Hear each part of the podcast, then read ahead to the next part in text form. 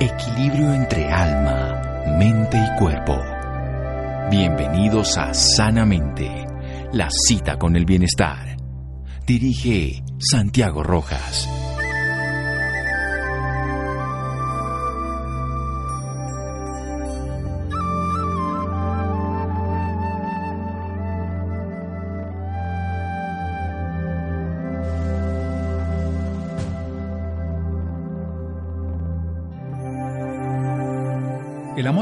En que la felicidad de otra persona es esencial para la tuya propia. Robert Heinlein. Buenas noches, estamos en Sanamente de Caracol Radio. ¿Será que el amor es eso? ¿Es una condición donde otro nos hace felices o será que el amor es una cualidad de la vida? Algo mucho más grande, algo que nos permite vivir, transformar. ¿Y será que el amor tiene que ver con la salud y la vida? El doctor Bernie Siegel hace muchos años escribió un libro Amor, Medicina Milagrosa, Paz, Amor, Autocuración. Era un cirujano norteamericano que demostró cómo dándole un poco más de atención al paciente y cómo utilizando el amor encontró ECAPS, Exceptional Cancer Pass, en pacientes excepcionales de cáncer que podían curarse el amor es sanador. Hoy la ciencia nos habla mucho del amor, pero ¿cómo vivir una energía sanadora? ¿Cómo utilizar el amor como un agente de sanación, con alguien que lo practica hace más de 25 años, que nació en Donostia, San Sebastián, esto es en el País Vasco. Él se formó como electrónico, luego estudió naturopatía, como se estudia allá en Europa, ha escrito dos libros, Despierta para Soñar y Ataún. Es además una persona que se dedica a sanar, acompañar a las personas desde una postura de vida donde el amor se incluye, donde una presencia de la conciencia. Iñaki Intúa. Voy a usar el apellido Intúa, que es el apellido castellanizado, porque el otro apellido me siento incapacitado. Se lo voy a preguntar a él porque no lo podría decir. Iñaki, buenas noches y gracias por acompañarnos en Sanamente de Caracol mm. Radio. Muy buenas tardes, doctor Rojas. Eh, muchísimas gracias por su invitación y un saludo también para los radioyentes. Bueno, la preguntita, ¿cómo es ese apellido? Pronúncielo usted, yo no soy capaz. Sí, Iñaki Inchaurrandieta Huarte. Bueno, listo, ahí se quedó. Sí, sí, sí, efectivamente. Entonces la síntesis, mm, para facilitar el, el nombre, pues aparece Intua. Inchaurrandieta. Muy bien, así No, no, pero no más, ya, quedó. Intúa. Iñaki Intúa. Bueno, ¿qué es el amor? Ahora sí, Iñaki, desde su perspectiva como sanador. Esa medicina milagrosa. El, amor, fíjese que, que, se lo voy a plantear como, como una herramienta. Eso. El amor es una herramienta más allá de, entender como eh, clásicamente entendemos, ¿no? Como un, como un, como un elemento casi casi fundamental dentro de lo que diríamos la, propia existencia, ¿no? Pues el amor es una herramienta como cualquier herramienta de uso, que puede ser eh, un martillo, un alicate, un destornillador. Y haciendo buen uso de la herramienta es cuando sacaremos provecho del amor y entendiendo como, como tal, porque claro, eh, es un término también bastante subjetivo, porque qué fácil es decir que amamos algo que deseamos, como puede ser una persona, ¿no? Un ser querido, un hijo, a, nuestro, a nuestra esposa, a nuestro esposo, a un amigo. Es muy fácil amar. Pero aquí de lo que se trata es de emplear esa herramienta ante todo y sobre todo para con uno mismo cuando eh, aplicamos la aceptación, el respeto hacia uno mismo. Ahí entramos en, lo que es el amor, yo entiendo, más genuino y verdadero. Bueno, o sea que el amor empieza en casa. sí, el amor empieza en casa con, con uno mismo. Porque cuando nos aceptamos como somos, con nuestras virtudes, nuestros defectos, es cuando nos vamos a empezar a respetar y es cuando nos vamos a, ver la grandiosidad de cada uno, porque ya por el simple hecho de existir ya somos extraordinarios y únicos. Y es desde ahí, desde donde nos vamos a poder expresar y reconocer al otro como, como individuo y como sujeto que nos puede aportar. Y ahí va a empezar el correcto uso de esa, de esa extraordinaria herramienta. Bueno, vamos a hacer un pequeño corte, pero dejamos la idea ya puesta. Vamos a reconocernos en el amor, vamos a reconocer que empezamos por amarnos a nosotros mismos, tenemos esa herramienta maravillosa que nos da la vida y la vamos a usar en la sanación, en la sanación personal, en la sanación de los demás, por una persona que nos está enseñando hace más de 25 años a trabajar con esa energía del amor como sanador para la vida cotidiana, una persona que en su experiencia de vida conoce otras realidades y que nos las va a traducir en su lenguaje para todos nosotros después de un pequeño corte aquí en Sanamente de Caracol Radio. Síganos escuchando por salud. Ya regresamos a Sanamente. Bienestar en Caracol Radio. Seguimos en Sanamente.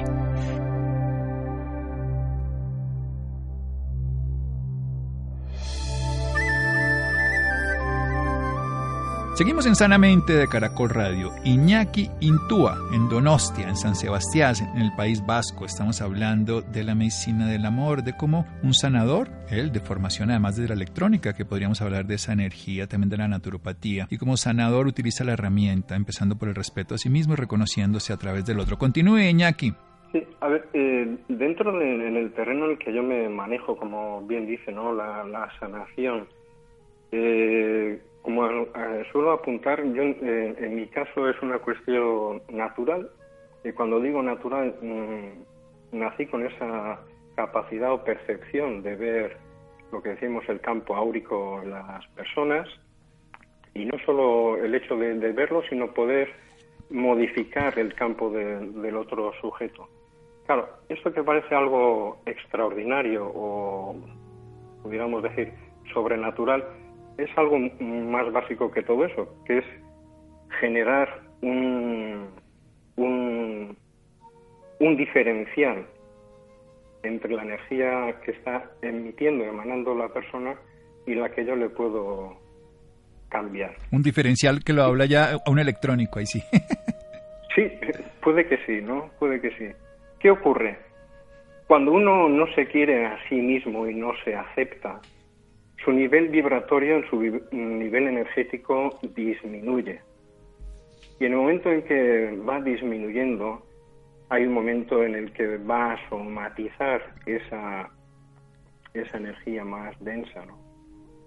Muchas veces resulta bastante difícil entender cómo un pensamiento, cómo un sentimiento es capaz de, de llegar a ser algo material puesto que entendemos que lo más real que tenemos nosotros normalmente lo, atribuimos a la materia.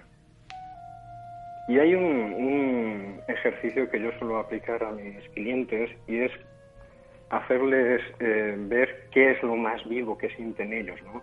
Y normalmente me dicen, pues es todo mi cuerpo, ¿no?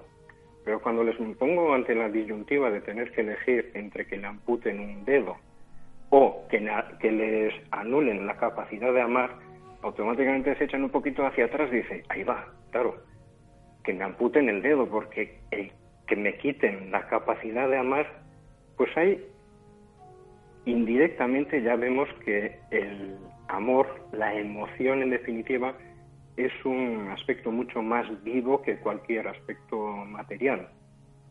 Claro está. ¿Qué ocurre?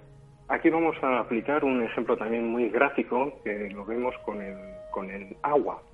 El agua puede tener distintos grados de mm, energía y lo podemos ver en su aspecto más sólido, cuando está congelado, o en su aspecto más sutil, cuando está en, de forma, en forma de vapor. ¿Qué es lo que le, diferencia de un estado a otro? Pues el nivel vibratorio, ¿verdad? En las personas nos pasa exactamente igual en función de cómo estemos mental, emocionalmente, así va a estar nuestro cuerpo y así va a estar ese equilibrio que decimos pues de, lo que es la, la salud. Y si no, pues automáticamente enfermamos. ¿Pero qué es la enfermedad? Un avisador. Un avisador que nos está preveniendo de que hay algo que estamos haciendo mal. Y ese algo que estamos haciendo mal normalmente es cuando hay una carencia afectiva hacia uno mismo, cuando hay poco amor hacia uno mismo. Bueno, entonces podríamos decir que la falta de amor a uno mismo es el, el origen último de muchas o de casi todas las enfermedades, esos pensamientos y sentimientos. ¿Cómo funcionan? ¿Cómo hacen para que nos enfermemos el que no nos queramos? ¿Cómo, ¿Cómo genera ese proceso en que no somos fluidos como el agua, no somos... Eh, volátiles como el vapor, sino somos estructurados como la materia densa que, que nos genera entonces barro o que nos genera complejidad en la vida. Sí, así es. Mm, muchas veces entendemos nuestra condición humana como, como seres racionales que somos, ¿no? Yo suelo decir que más que racionales somos seres emocionales. Y en verdad es lo primero que percibimos. una, una emoción, un sentimiento en nosotros mismos, ¿no? Y a la hora de hablar de sentimientos es muy fácil englobarlos o, empaquetarlos. Hay sentimientos abiertos y sentimientos cerrados. Un sentimiento abierto va a producir pensamientos positivos y a su vez actos constructivos, mientras que un, sentimiento cerrado va a generar pensamientos negativos y actos totalmente destructivos. ¿Y cómo sería la diferencia entre un pensamiento entre un sentimiento abierto y uno cerrado? Un sentimiento que nos que nos nutre un sentimiento que nos aporta es un sentimiento abierto.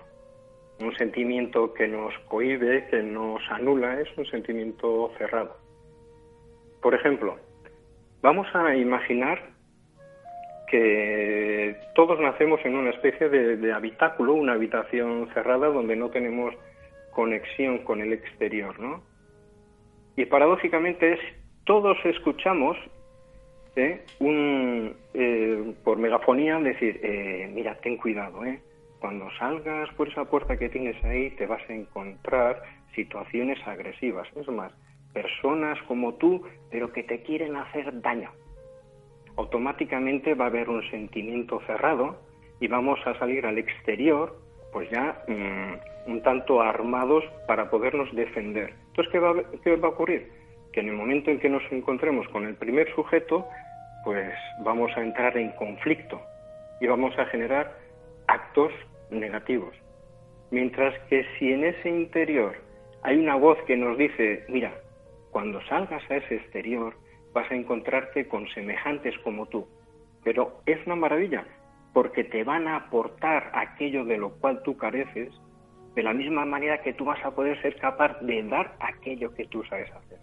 Entonces uno está deseando de salir al mundo sin ninguna eh, defensa a priori, sino que totalmente abiertos, con un pensamiento constructivo y con una actitud efectivamente constructiva también. Bien, entonces tenemos sentimientos abiertos, pensamientos positivos, actos constructivos, sentimientos cerrados, hay en este caso el miedo, como usted lo describe, un miedo a que seamos agresivos, y bueno, biológicamente esto se traduce en tono simpático, en este caso de huida o de lucha, en este caso generando pensamientos negativos y actos destructivos. ¿Qué hace uno precisamente cuando se da cuenta de que está lleno de sentimientos que usted lo llama cerrados, que estamos llenos de miedo, de prevención, de precaución, de desconfianza, de celos, envidia, de agresividad? Efectivamente. Eh, más allá del miedo mm, que nos protege, ¿no? Pues ante un abismo, ante una amenaza real, hay un miedo imperante que es el miedo impuesto. Por eso ponía el ejemplo este de la habitación con esa megafonía, ¿no?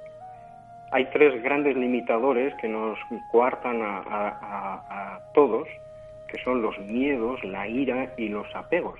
Sí. ¿Eh? Y es muy curioso observar cómo mm, normalmente actuamos con esos miedos impuestos que a su vez van a generar esa ira o esos apegos, ¿no?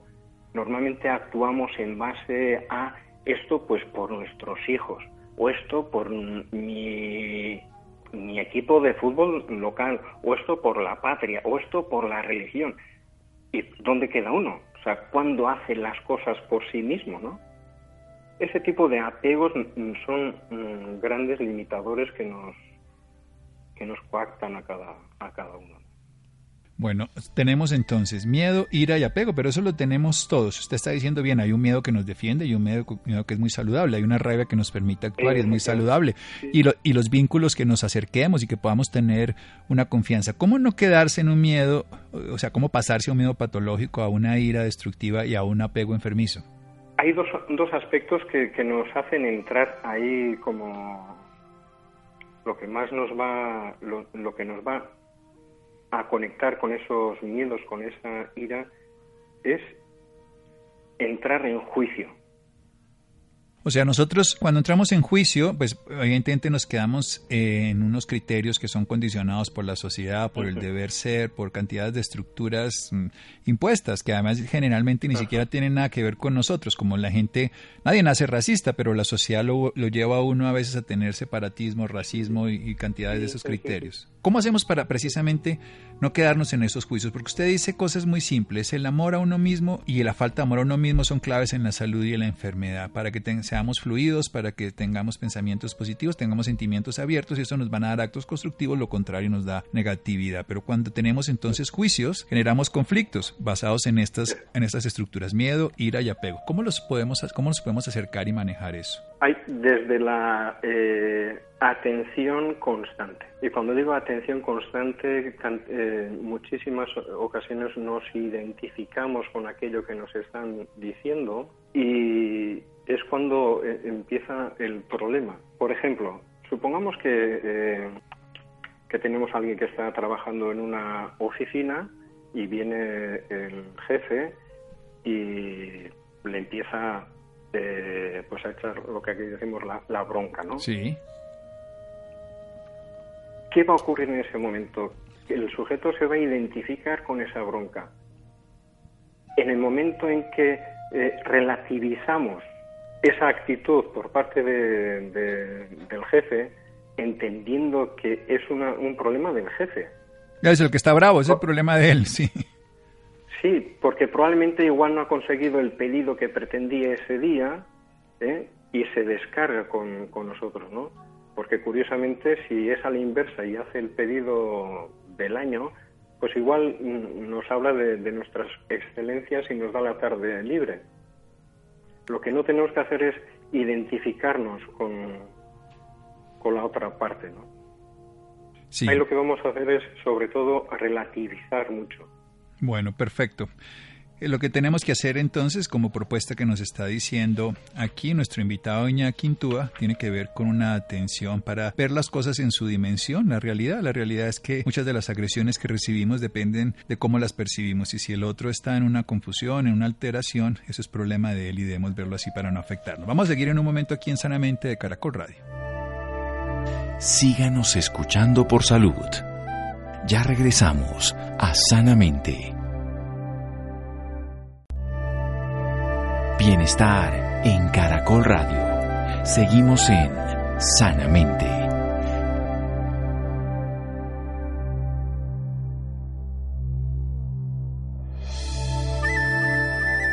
Seguimos en Sanamente de Caracol Radio. Iñaki Intúa, nuestro invitado de hoy, él está en el País Vasco, él es de profesión electrónico, también estudió naturopatía, se dedica hace más de 25 años a la sanación. Dice que ha sido una característica de su vida personal. Este diferencial del amor, que es una característica que hace en sanación, es llevársela a los pacientes para generar un equilibrio. Fundamentalmente lo utiliza como una herramienta, una herramienta de salud. Nos está hablando también de la importancia de, no tener esas energías limitantes o limitadoras que son como el, miedo, en este caso es emoción primordial que puede servirnos como protección, pero que puede también inhibirnos el bienestar. La ira, que es una rabia desbordada, y el apego, que ya genera la dependencia. Todos estos se deben fundamentalmente a que tenemos un juicio de valor y nos generan a nosotros conflictos. Estábamos hablando de que la clave estaría en la atención, en la atención sobre las cosas sin darles una importancia más grande, viviéndolas desde ese momento, desde ese presente donde la estamos viviendo, para no generar a nosotros sufrimiento, animadversión, ¿Cómo vive usted el amor precisamente en la consulta? ¿Cómo se traslada ese amor en la sanación? Desde la atención desde la atención y desde la intención. Y eso lo podemos eh, trasladar a cualquier comportamiento que vayamos a tener a lo largo de nuestra vida. La intención nos va a determinar el resultado. Entonces yo ante un cliente que viene siempre tengo ese sentimiento abierto de recibir a alguien que obviamente normalmente tiene un problema y la manera de poder mm, ayudarlo desde esa premisa, ¿no? Desde la apertura, desde la atención y con la mayor intención por mi parte de aportarle en lo que en mis manos esté, y nunca mejor dicho. De todas maneras, usted dice que como una característica particular de su vida, usted siente la energía, siente las emociones de las personas, puede hacerlo como sanación, pero si alguna persona, usted está en el País Vasco, en este momento tiene sentimientos amorosos por su hijo, por su esposa, por su hermano, sin necesidad de ser un profesional de salud, ¿cómo puede traducir esos sentimientos desde esto que usted llama un nivel vibratorio, desde esto que usted llama precisamente un diferencial potencial, donde el amor que parte de uno mismo puede también llegar a otra persona, porque nos decía que las enfermedades parten fundamentalmente desde esa baja autoestima desde ese amor inadecuado con uno mismo y al bajar esa energía que se vuelve una energía densa, pues eso va a lo somático y nos enferma. Sí, sí, pues e, es que esa actitud que, que debemos tener de, de la intención ya nos está eh, haciendo actuar al máximo de, de energía, al máximo de vibración. Por eso muchas veces esas manos milagrosas de una madre que coge a su niño que se acaba de caer y le dice, Ay, es que me duele aquí. Por instinto normalmente ponemos la mano en esa zona y suele ser una mano milagrosa porque automáticamente va, va desapareciendo el dolor. Yo me he encontrado a lo largo de estos años muchísimos iluminados, entre comillas, que han hecho uh, formaciones mil y cursos mil y me dicen que tienen no sé qué grado de maestría y tal. Y cuando yo los veo, mm, es gente totalmente vacía, energéticamente vacía. Lo que tienen es un ego extraordinario y, subidísimo, ¿no? De la misma manera que cuando me han invitado clientes pues a, asistir a algún encuentro de estos, yo lo único que veo es pura parafernalia. Y, hago un inciso en todo esto porque estamos en, tiempos donde parece que todo vale y ante la necesidad de las personas, porque hay una necesidad precisamente de, amor y mm, parece que todo está mm, fuera, ¿no? Y la gente se apunta a cursos, entre otras cosas, carísimos de reconexiones, que si, como digo, maestrías en esto y vas a conectar con la luz de no sé dónde. ¿Qué va, qué va, qué va? Yo las mayores lecciones de, de amorosidad la he visto en gente sencilla, en gente de a pie, sin mayores conocimientos de cuestiones que si campos áuricos, que si los chakras tal y cual, sino que... Especulación, sí. Sí, totalmente. Entonces, volviendo a, la pregunta, ¿no? Mm, cualquier persona que actúa desde esa intención abierta de querer aportar, ya está en su máximo de, intensidad. Sí, no hace falta mayor conocimiento de, de otros aspectos de tipo energético, que siempre también eh, hablar de energías entramos en un terreno muy subjetivo, obviamente, ¿no? Pues usted que estudió además electrónica y lo vive desde la ciencia y ahora lo vive desde la conciencia, por decirlo de una manera, se da cuenta con esta diferencia de potencial que la estructura es una corriente permanente de un flujo de amor, que, que si no hay amor no importa la teoría y el conocimiento porque si no está la herramienta ¿sí? Si necesitamos, si necesitamos gasolina, gas, lo que sea para mover un coche, un carro, si no tenemos esa herramienta, no importa la parafernalia que tengamos, la estructura, las ideas, los proyectos, porque por eso es que me insisto tanto en preguntar eso, ¿cómo, cómo hacemos para que ese amor, porque usted lo dice y lo ha oído en sus conferencias, nosotros hacemos ese seguimiento para averiguar en personas que nos puedan aportar algo útil a la sociedad y en este caso a nuestros oyentes de Caracol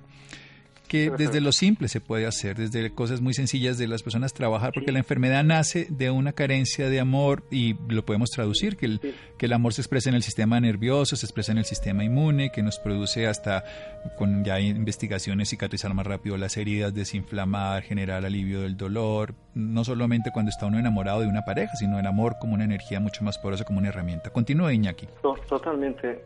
En la sencillez de las cosas está la grandiosidad de las mismas. Las cosas cuanto más complejas, más hay que, digamos, rehusar de, ellas. Sí, entre pleno. con el honor pasa, pasa exactamente igual. Qué fácil es estar con alguien donde hay empatía, donde hay armonía. Pues esa empatía y esa armonía la tenemos que conseguir en cada uno de, nosotros. Desde esa aceptación. También es cierto que vivimos en un modelo social donde se prima el, que tenemos que ser lo máximo de cada uno, tenemos que ser los mejores, tenemos que llegar a metas, o sea, y lo único que nos provoca eso es nos fundimos enseguida como una mecha, como una mecha de pólvora, o sea, nos fundimos y, uno tiene una sensación de, de vacío absoluto, porque siempre nos vamos a ver los últimos. Pero si nos vemos los últimos es porque nadie nos ha nos ha permitido expresarnos tal cual somos, ¿no? Y cuando digo que no, nos han permitido, mm, nos vamos a la más tierna infancia. Yo recuerdo lamentablemente la, mm, la relación que tenía con mi difunto padre y él de pequeño me llamaba el astronauta. Todavía no había esta, este mercado así de extraterrestres, si no me llamarían extraterrestre. bueno, sí, por ser diferente a los demás, claro. Claro, dice, ya está el astronauta este, a ver, ¿qué, qué tienes? Entonces, mm, mm, a mí me resultaba muy difícil poderle expresar cualquier cosa y cuando lo hacía, pues venía la, la, anulación, ¿no? Como dice, ¿qué estás contando? Eso son tonterías, eso son, ya estás en, en la luna, ¿no? Entonces, el niño se coapta y como todos lo que queremos es ser aceptados por nuestro entorno, pues empezamos a ser lo que en realidad no somos. Ahí ya, ya, ya empieza la primera malformación de nosotros mismos. Sí, ya nosotros además empezamos a compararnos y le pedimos a una ardilla que vuele y le pedimos a un pez que camine. Y cuando no, no, desarrollamos lo que es cada uno de los niños. Yo creo que una de las cosas que tal vez no hemos aprendido los adultos es a preguntarle a los niños qué quieren ser, qué quieren hacer, cómo lo quieren hacer y cómo leen el mundo en lugar de educarlos y enseñarlos para que sean lo que nosotros como adultos pensamos que deberían ser. Pero ojalá fuese así, ¿no? De, que les preguntásemos qué quieren ser. También muchas veces que me vienen los padres con niños diciendo, no, el niño está mal, es hiperactivo, es esto, lo otro. Por supuesto que siempre les, les hago pasar con, con, mayormente con la madre, porque hasta los siete años es fundamental la participación de la madre, ¿no? Y lo que suelo terminar diciendo, no, no, mire, mm, permítame que se lo diga de esta manera, pero el problema es usted, no, no es el niño. la reacción es ¿cómo? Yo sí, porque usted, aunque su hijo, no lo ve, no lo está viendo. Aquí la, la, la mejor relación con nuestros hijos, con nuestros semejantes, es, es la relación del jardinero con las plantas.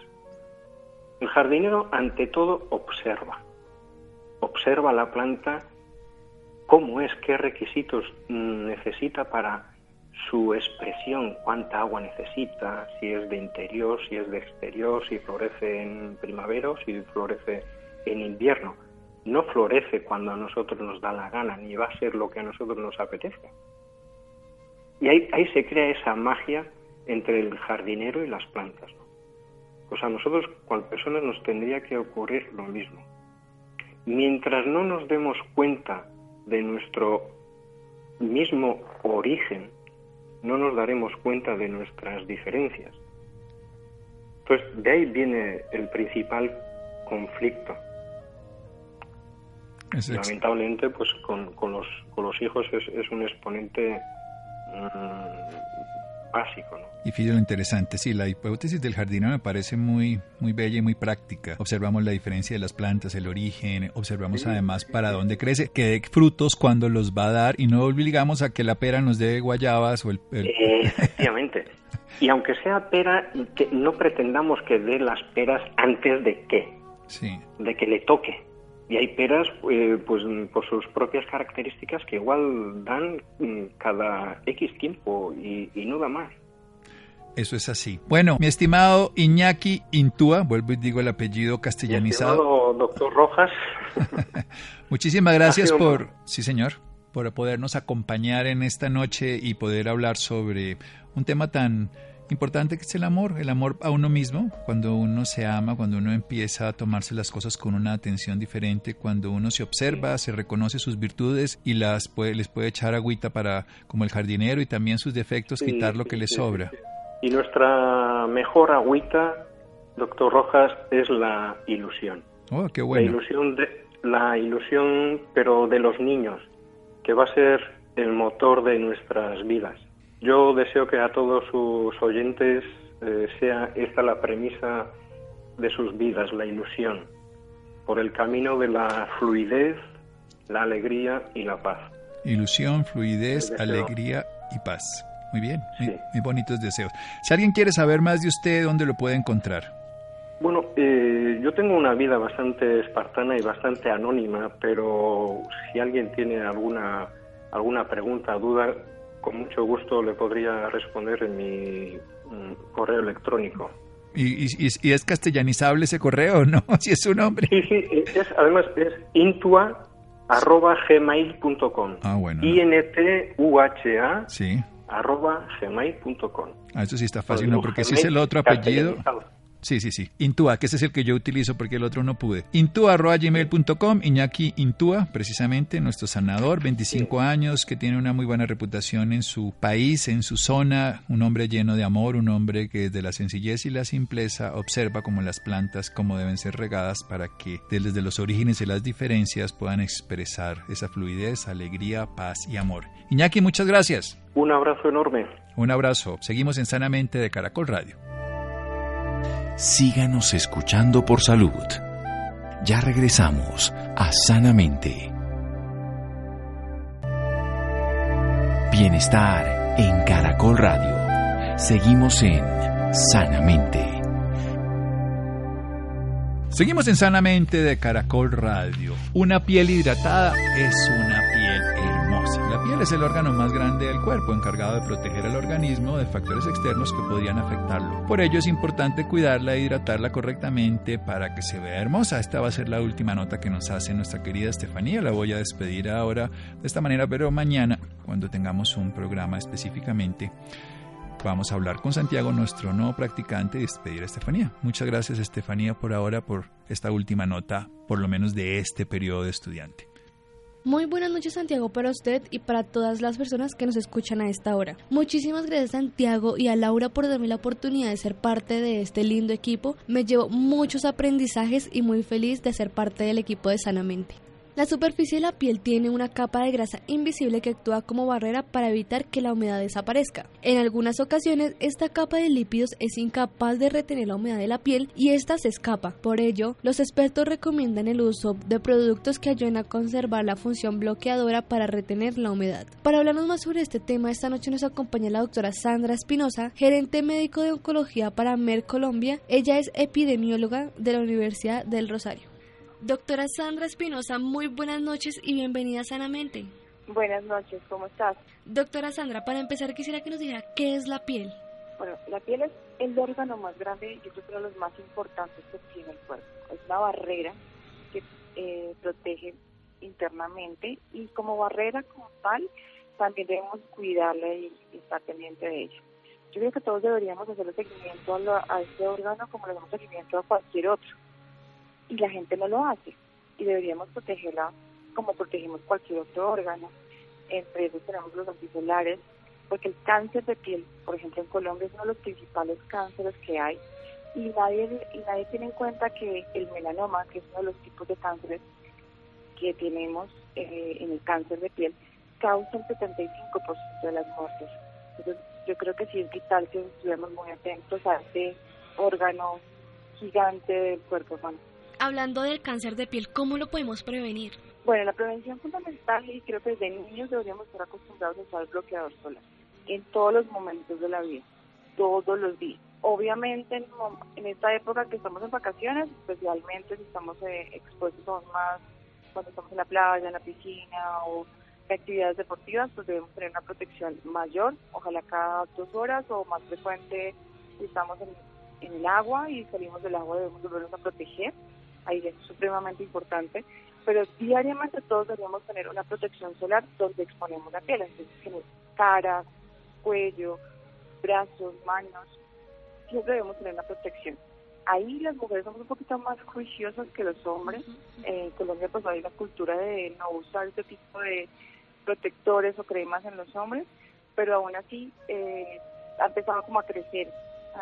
Y con el tema del envejecimiento y de, y estar pendientes como de la parte estética, también protección solar ha, cogido afortunadamente algo de agua. ¿Existen algunos cuidados alimenticios o ya de cremas que sean recomendados para la piel? No, como te decía, lo, principal y lo más importante, pues obviamente una buena alimentación siempre es válida para cualquier cosa que tenga que ver con el cuerpo humano, alimentación sana, balanceada, eh, con frutas y verduras también ayuda a la vitamina D exponer al sol, pero de manera correcta, en buenos horarios. Por ejemplo, después de, hay mediodía es una hora muy mala para exponerse al sol, pero antes de las 9 de la mañana es un sol que nosotros consideramos de alguna manera sano.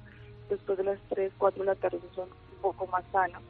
Aún así debemos estar protegidos. Eso aumenta la vitamina D, que es buena para el cuerpo, que es protector cardiovascular.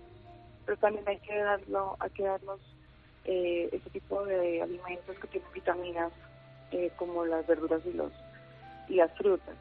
Y adicionalmente lo que tú decías, el protector solar. Eso creo que es y tiene que ser nuestro caballito de batalla para proteger la piel en todo momento. ¿El sol es el único causante de problemas de la piel?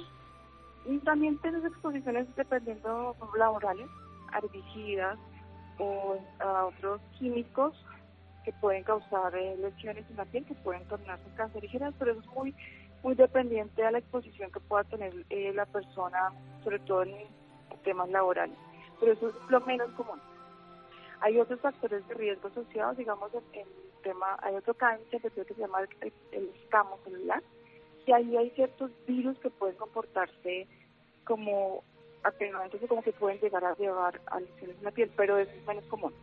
Lo más común es lo que tiene que ver con rayos ultravioletas o la exposición al sol. ¿La luz artificial también nos puede afectar a la piel? Sí, la luz artificial puede tener algún tema más que todo como en manchas y puede hacer alteraciones en manchas y estas lesiones a veces pueden eh, tornarse en malignas pero después de que se exponen más que todo al sol pero no es el, el, componente pues que nos tiene que preocupar y, y ser como el, de mayor eh, tema pero igual si tú te estás protegiendo todos los días y tienes un bloqueador solar pues también es protección te va a servir para las exposiciones dentro de una oficina o dentro de tu una exposición interna en una casa. Muchas veces no recurrimos a un dermatólogo cuando salen algunas cosas de manchas. ¿Es necesario siempre ir a un dermatólogo?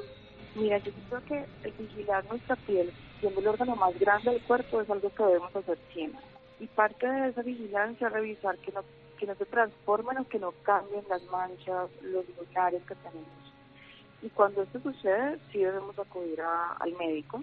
En caso tal de que tengamos a un médico al, al alcance, pues que este nos sea como primer paso, el primer contacto para que nos vigilen. Y si se puede, pues idealmente a un dermatólogo. Siempre deberíamos acudir a un dermatólogo. No inventar los tratamientos caseros para manejar manchas, lunares, ese tipo de cosas, sino que deberíamos acudir a un experto que es un médico y en este caso un dermatólogo. ¿Qué nos puede alertar acerca del cáncer de piel? El que nos puede alertar digamos, los cambios en los lunares que puedan hacer cambiar como el, como el color, los bordes del lunar que pueda cambiar y ya no sea como tan nítido el borde, que empiecen a sangrar, que se, se inflame, que aumente muchas veces el número de lunares también hay que tener en cuenta eso las personas que les pasa. Y algo que es importante también es la edad. A medida que son mayores las personas, pues han tenido mayor exposición al sol y esa mayor exposición los lleva a que tengan eh, puede aumentar como los casos o que sean prevalentes en el cáncer de piel. Entonces, los mayores de 70 años son personas que pueden tener una mayor incidencia en cáncer de piel. ¿La prevención que podemos hacer para evitar el cáncer de piel es el bloqueador? También puedes usar los sombreros, eh, la sombrilla también sirve como cáncer de piel. Parece que para, para prevenir el cáncer de piel, usar cualquier tipo de barrera que proteja, nos proteja del contacto con el sol directo. Eso ayuda a prevenir.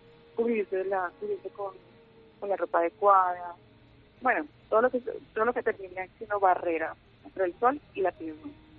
Hay una cosa que, que tener en cuenta y que es muy importante, es que en la época de vacaciones, por ejemplo, hay personas que nunca tienen contacto con el sol, nunca se solean. Y en época de vacaciones, o dos veces al año, tres veces al año, se exponen muchísimo al sol, no broncean, sino que se queman, y eso y creen que pues, por eso, porque pocas veces al año, entonces no tienen peligro. No, esas personas pueden tener incluso mayor riesgo de ese tipo de exposición a que puedan tener un cáncer de piel. ¿Qué consejo le puede dar a nuestros oyentes sobre el cuidado de la piel? Yo creo que en todas estas entrevistas yo creo que lo más importante y el consejo principal es proteger. Y protegerle que ponerle un bloqueador solar, tener una barrera eh, entre el sol y nosotros de manera adecuada. Si uno va a tener exposición al sol, buscar que esa exposición sea en las horas adecuadas, o sea, entre, antes de las 10 de la mañana, no al mediodía ojalá por al final de la tarde, eh, tener una buena alimentación y sobre todo que cuando ve algo que cambie, vigile su piel y cuando ve algo en su piel, consulte, consulte de manera temprana para que cualquier cosa se pueda manejar y tenga una oportunidad mejor de tratamiento y de sobrevivir. Doctora Sandra Espinosa, muchísimas gracias por esta información y por acompañarnos esta noche en Sanamente de Caracol Radio. Muchísimas gracias a ti y por la oportunidad de poder hablarle a los clientes. Gracias, Estefanía. Buen viento, buena mar. Muchas gracias y muchas gracias a Ricardo Bedoya, muchas gracias a Camila, a Jonathan, a Jessy Rodríguez. Quédense con una voz en el camino con Ley Martin. Caracol piensa en ti.